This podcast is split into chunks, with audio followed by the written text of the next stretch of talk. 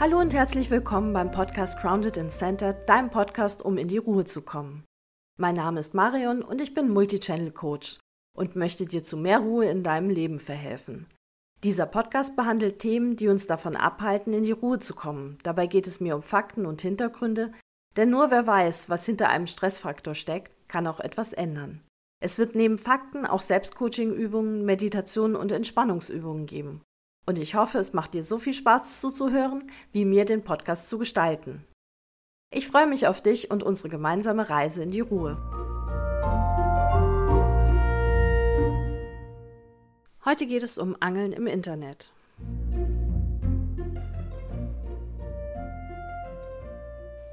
Jeder von uns hat sicher schon von Clickbait gehört. Darum geht es heute. Das Konzept, das dahinter steckt, ist allerdings relativ einfach und ist eigentlich eine Marketing- oder Verkaufsstrategie. Es geht darum, dass Ware gerade so beschrieben wird, dass man neugierig wird und sie dann kauft oder Geld dafür ausgibt, um es zu sehen. Es ist also unterm Strich eine Marketing- oder Verkaufsstrategie. Und die ist auch nicht neu. Das gab es schon bei Zeitungen und Magazinen. Das gab es davor schon bei Schaustellern, Zirkusleuten und Händlern und wahrscheinlich davor auch schon. Also die ist mit Sicherheit tausende von Jahren alt. Was einem aufregt, ist, dass das Produkt manchmal, aber nicht immer, nicht hält, was versprochen worden ist. So verhält sich das halt auch bei Clickbait. Was bei Clickbait ein bisschen undurchsichtiger ist oder was für uns nicht so ganz eindeutig ist, ist, dass es sich hier halt eben auch um eine Verkaufsstrategie handelt, weil wir ganz oft gar kein Geld in die Hand nehmen. Unsere Klicks sind aber trotzdem bare Münze wert, weil je nach Plattform und nach Strategie dieser Plattform verdient der Beitragsersteller pro Klick eine bestimmte Summe an Geld. Je mehr Klicks, desto höher die Reichweite und mit der Reichweite kommen dann eben Werbevertragspartner, die dann mit dem Beitragsersteller noch andere Verträge aushandeln, wo dann separat nochmal Geld reinkommt. Aber die Klicks bedeuten in jedem Fall Geld. Es gibt dann nochmal die andere Geschichte, wo Clickbait wichtig wird. Und das sind tatsächlich meistens besagte Zeitungen und Magazine, die es schon analog gab, die eben bestimmte Beiträge hinter Paywalls haben. Das heißt, ich sehe die Überschrift, ein Bild und wenn ich den kompletten Beitrag sehen möchte, muss ich Geld zahlen. Und das Ganze ist, wie gesagt, alt und das ist auch eigentlich nichts Schlimmes, weil es ja eigentlich nur um eine Verkaufs- und Marketingstrategie geht, die ja eigentlich auch gerechtfertigt ist, weil bei den Fluten von Informationen, die auf uns zukommen, wir rausfiltern müssen, was uns tatsächlich interessiert. Und auf der anderen Seite haben wir halt Leute, die eben sagen, hier, nimm meinen Beitrag, der ist besser als der andere und das muss sich ja irgendwie unterscheiden können die Problematik fängt halt damit an, wenn der Beitrag, der hier über dieses Clickbait beworben wird mit einem Bild und einer Überschrift und da wird ja auch was versprochen, was dahinter steckt, also was der Beitrag beinhaltet, wenn dann der Beitrag überhaupt nicht das hält, was versprochen wird. Und es gibt ja tatsächlich manchmal hinter einer Paywall dann eben einen Beitrag, der gar nichts mehr mit dem vorab gesehenen Bild und Überschrift zu tun hat. Und da fängt es eben an, kritisch zu werden und da kann man, glaube ich, auch getrost von Betrug sprechen, weil hier werde ich ja komplett über den Tisch gezogen. Aber insgesamt denke ich, ist das eine valide Technik, die einem gefallen kann oder nicht. Ich sag mal, es muss nicht unbedingt was Böses beinhalten. Jetzt gehen wir ein bisschen in die Theorie. Was gibt es denn für Clickbait und wie wird das dann stilistisch umgesetzt? Also, es gibt vier Formen von Clickbait. Das sind zum einen Listen. Ähm, das kennt man. Da steht dann sowas wie 10 Top-Tools für online irgendwas oder die 17 erfolgreichsten Entertainer, irgend sowas. Dann gibt es Fragen. Das sind hypothetische und rhetorische Formulierungen. Sowas wie, wie viel wissen Sie wirklich über Ihr Haustier? Dann gibt es was, das nennt sich Forward Referencing. Und da geht es mehr darum, dass in der Überschrift was suggeriert wird. Sowas wie, aus diesem Grund sollten Sie unbedingt unter Ihrem Bett nachschauen. Und dann gibt es noch Thumbnails, die die Aufmerksamkeit auf sich ziehen und oftmals Dinge darstellen, die außergewöhnlich sind oder Personen oder viel nackte Haut oder irgendwas Dramatisches, was am Ende mit dem Beitrag gar nicht so viel zu tun hat, bis gar nichts. Und jeder von uns hat da auch schon mal geklickt, da bin ich mir ganz sicher, weil die meisten Beiträge darauf basieren. Wie gesagt, das ist ja eigentlich auch nichts Schlimmes, wenn man nachher dann sagt, ah ja, jetzt habe ich halt die zehn Top-Tools für ich weiß nicht was oder jetzt weiß ich, warum ich unterm Bett gucken sollte oder ähnliche Dinge. Und jetzt werden dazu bestimmte Stilmittel verwendet. Das sind jedenfalls mehr als vier. Das eine ist die Übertreibung. Also es werden tatsächlich falsche Versprechungen in der Überschrift gegeben. Die Weltbeste, was auch immer. Dann gibt es Teaser. Das ist, glaube ich, einer der weit verbreitetsten. Da wird einfach so eine Art Cliffhanger eingebaut. Also man lässt was weg, damit eben die Neugier befriedigt werden will, weil man unbedingt wissen will, wie es jetzt weitergeht. Die Provokation, das heißt, hier wird mit unangemessener oder obszöner Sprache gearbeitet. Dann die Formatierung und da wird ganz oft viel in Großbuchstaben geschrieben oder mit viel Ausrufe oder Fragezeichen. Aber manchmal wird auch mit bewussten Rechtschreibfehlern gearbeitet. Dann gibt es die Metapher, das heißt eine bildliche Beschreibung von anzüglichen, verstörenden oder unglaublichen Dingen. Dann gibt es Weiterleitung, das heißt, der angekündigte Inhalt ist gar nicht da, wenn ich draufklicke, sondern ich muss weiterklicken. Das sind manchmal so Diashows Gerade bei so Sachen wie die zehn schönsten Satellitenbilder. Und dann denkt man, man hat die irgendwie alle untereinander, aber dann sind die in so eine Slideshow verpackt, sodass ich immer weiter draufklicken muss. Und nach den zehn schönsten Bildern von Satelliten kommen irgendwie noch tolle Naturaufnahmen oder sowas hinten dran. Dann gibt es noch Unklarheiten und Mehrdeutigkeiten. Und dann gibt es die klassische Irreführung, das heißt einfach faktisch falsche Überschriften. So, und jetzt mit der ganzen Theorie im Hintergrund möchte ich auf das Thema eingehen, weswegen ich diesen Podcast zum Thema Clickbait überhaupt gemacht habe, nämlich Ragebait. Ragebait ist eine ganz besondere Form von Clickbait, die in den letzten Jahren immer mehr um sich greift. Und hierbei geht es darum, dass die Beitragsersteller mittels Empörung und Wut eben clickbaiten das habt ihr sicher auch schon gesehen. Es gibt eine Überschrift oder ein Bild, das sofort eine Emotion bei euch auslöst. Empörung oder Wut, Frustration. Dann klickt man drauf, weil man sehen will, was ist denn da jetzt schon wieder schiefgegangen oder was ist denn da jetzt schon wieder los. Die Form der Beiträge ist schon so auffühlend und zum Teil in der Wortwahl so aggressiv, dass dann in den Kommentaren das Ganze noch mehr überkocht. Das ist besonders auf Twitter zu beobachten. Ganz frei nach der Bibelstelle, wer Wind sät, wird Sturm ernten. Also wer Wut sät, wird Hass ernten. Ich möchte darüber reden, weil ich denke, das ist nicht die Form, in der wir miteinander kommunizieren sollten. Natürlich kann man immer mal, auch von mir aus online, seiner Wut und Frustration freien Lauf lassen. Das ist, glaube ich, komplett in Ordnung als Beitragsersteller, dass man sagt, boah, darüber habe ich mich jetzt so aufgeregt und das ist auch Teil von meinem Leben, weil ja die meisten Beitragsersteller sowieso sehr viel aus ihrem Leben teilen, ist das eben auch Teil davon. Wenn jetzt aber alle Beiträge dieser Person oder dieser Organisation nur darauf beruhen und gar nichts anderes oder kaum was anderes teilen, sondern wirklich nur immer wieder diese Wut und diese Frustration, dann basiert halt eben deren kompletter Account nur auf Ragebait. Und das ist nicht die Form to go. Das ist eine sehr lukrative Form, Geld zu verdienen, weil Menschen viel eher auf sowas reagieren. Selbst wenn man vom Kopf her weiß, oh, wenn ich da jetzt draufklicke, kriege ich mich nur auf, ist der Impuls trotzdem da. Und meistens folgt man diesem Impuls. Deswegen ist das so lukrativ und deswegen nimmt das auch so überhand mittlerweile. Also vielleicht nicht überhand, aber deswegen nimmt das immer weiter zu, ich möchte jetzt gar nicht allen Accounts, die so arbeiten, unterstellen, dass es hier nur um das Geld geht und dass da keine Idee oder politische Richtung oder so tatsächlich dahinter steckt, an die sie auch glauben. Aber auch das ist nicht die Form, wie man Menschen überzeugen sollte.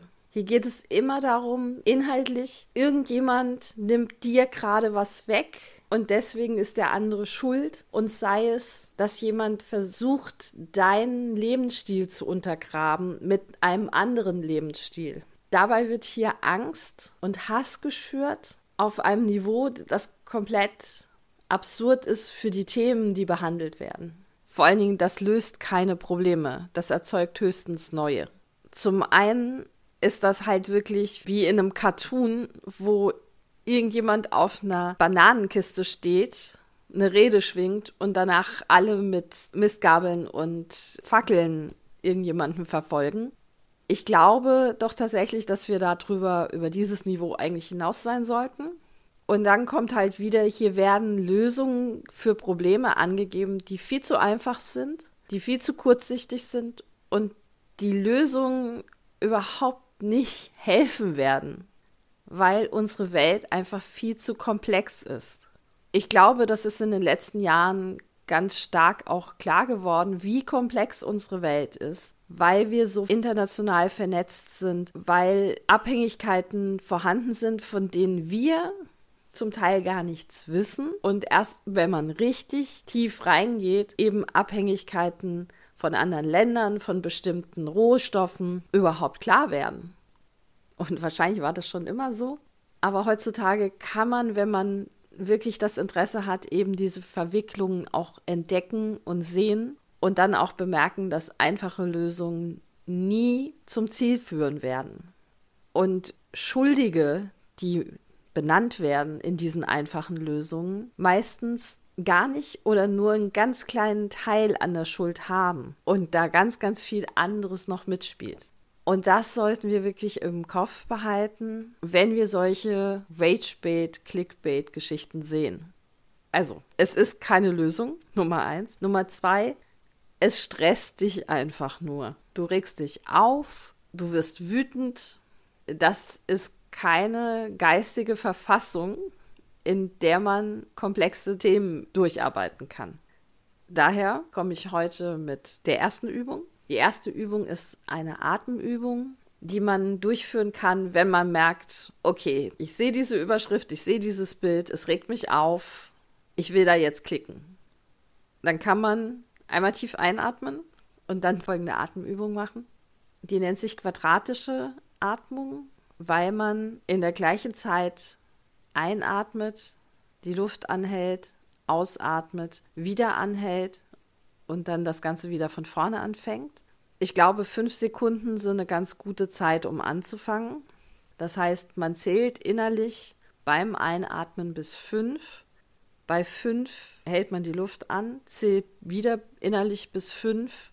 Dann atmet man aus, während man innerlich bis fünf zählt. Dann hält man wieder an, zählt innerlich bis fünf, atmet wieder ein, während man innerlich bis fünf zählt. Und dann macht man dieses Quadrat drei bis fünf Mal. Und das hat zwei Vorteile. Zum einen beruhigt es das autonome Nervensystem, weil bei einer gleichmäßigen Atmung das komplette autonome Nervensystem erklärt bekommt, hier ist alles in Ordnung, alles ist prima. Und auf der anderen Seite unterbricht es den Gedankengang, den man hatte. Denn man kann nicht gleichzeitig sich aufs Zählen und Atmen konzentrieren und wütende Gedankenkarusselle fahren. Das ist ein ganz großer Vorteil. Wenn man damit fertig ist, einfach diesen Artikel oder was es war, was man gelesen hat, einfach ignorieren. Das ist die eine Sache. Die andere Sache ist, ich denke, man sollte sich damit beschäftigen, warum man wütend wird. Wie gesagt, jeder wird wütend. Wut ist keine schlechte Emotion. Die zeigt nämlich, hey, da ist was, was nicht in Ordnung ist. Wo vielleicht meine Grenzen überschritten werden, aber ich muss auch unterscheiden, werden hier wirklich Grenzen überschritten oder habe ich Angst und das ist meine Reaktion darauf. Und bei beiden muss ich schauen, wenn ich das nicht weiß, woher kommt das denn? Welche Grenze ist hier überschritten worden? Und wann ist sie vor allen Dingen auch überschritten worden? Weil oftmals ist Wut so ziemlich die letzte Emotion, die aufkommt. Und da sind eigentlich die Grenzen schon lange überschritten. Oder wenn es Angst ist, was macht mir denn hier Angst? Was daran ist jetzt für mich das Beängstigende? Dazu habe ich eine zweite Übung, die stammt von einer Frau, die heißt Byron Katie. Ihre Arbeit heißt The Work, also die Arbeit. Sie geht mit Fragestellungen voran der erste Teil der Übung ist so eine Art Bestandsaufnahme. Ich schaue mir an, wer ärgert, frustriert oder verwirrt mich und warum oder was beängstigt mich und warum und was denke ich über ihn, sie, die Organisation, was auch immer.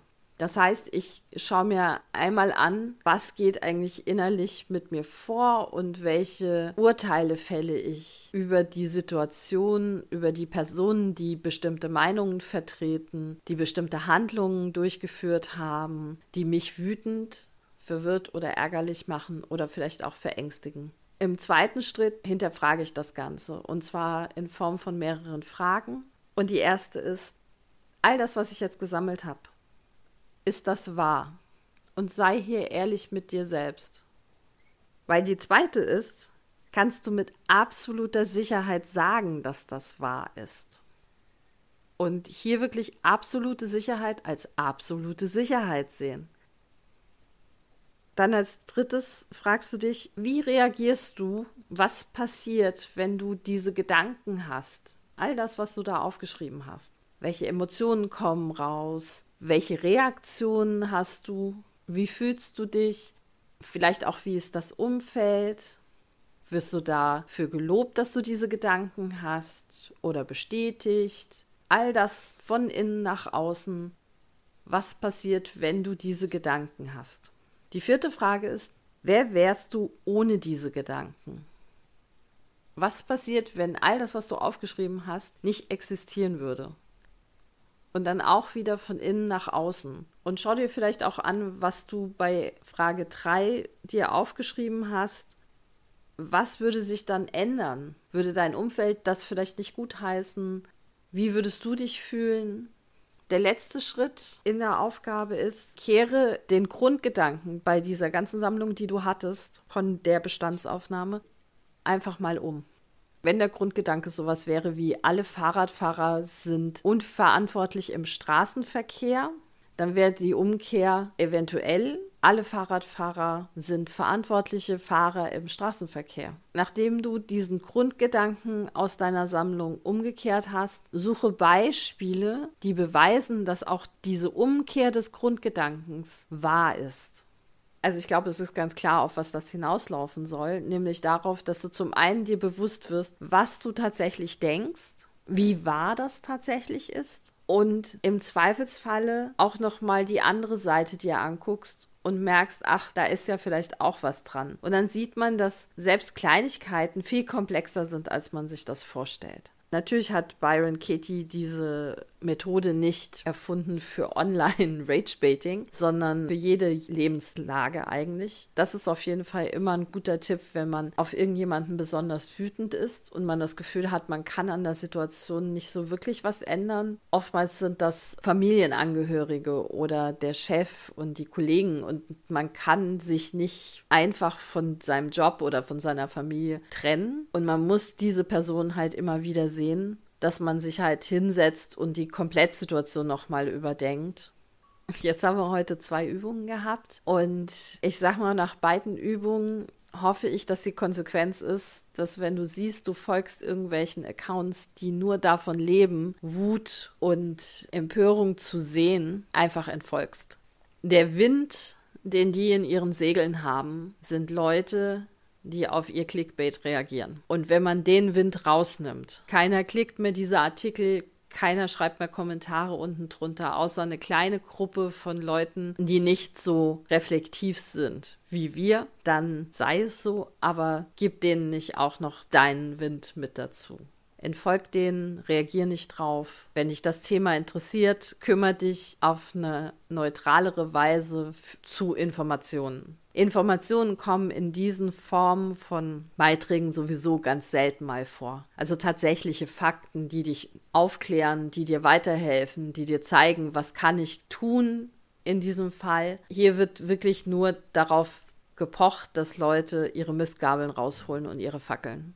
wie gesagt, ich glaube, darüber sollten wir lange hinaus sein. Und es gibt genug andere Wege, sich über Themen aufzuklären, sich zu informieren, zu schauen, was kann man dafür, dagegen tun, was sind denn auch alle Argumente und dann sich entsprechend zu verhalten. Aber ich muss mich da nicht aufregen. Ja, das war es jetzt für heute. Ich hoffe, ihr habt, wenn ihr es ausprobiert, viel mehr Ruhe, wenn ihr im Internet seid. Ihr habt viel mehr Spaß auch, weil eure Freizeit sollte gefüllt sein mit Dingen, die euch Spaß machen und nicht die euch aufregen. Und ich wünsche euch eine schöne Woche. Bis zum nächsten Mal. Bis dann. Ciao, ciao. Werbeblock. Fühlst du dich manchmal überfordert von eingehenden Nachrichten? Verbringst du mehr Zeit auf Social Media, als du geplant hast? Bist du nach der Nutzung von Social Media schlechter drauf als vorher? Versuch es einmal mit dem Kurs Digitalem Minimalismus. Hier geht es darum, im Alltag dauerhaft deine digitale Welt aufzuräumen, zu sortieren und zu organisieren, damit du deine digitale Welt im Griff hast und nicht sie dich. Der Kurs beinhaltet ein Erklärvideo zur Theorie, ein ausführliches Textbuch, ein Übungsbuch mit dazugehörigen Audios, vier Videos mit Entspannungsübungen für Hände, Nacken, Augen und Ohren und eine Achtsamkeitsübung. Es ist ein digitaler Kurs, das heißt, alle Inhalte stehen dir online zwölf Monate zur Verfügung, damit du den Kurs in deiner Geschwindigkeit absolvieren kannst. Der Kurs kostet 55 Euro und du kannst ihn ab sofort auf meiner Webseite unter www.bewusst wandel-leben.de slash digitaler-minimalismus buchen. Werbeblock Ende.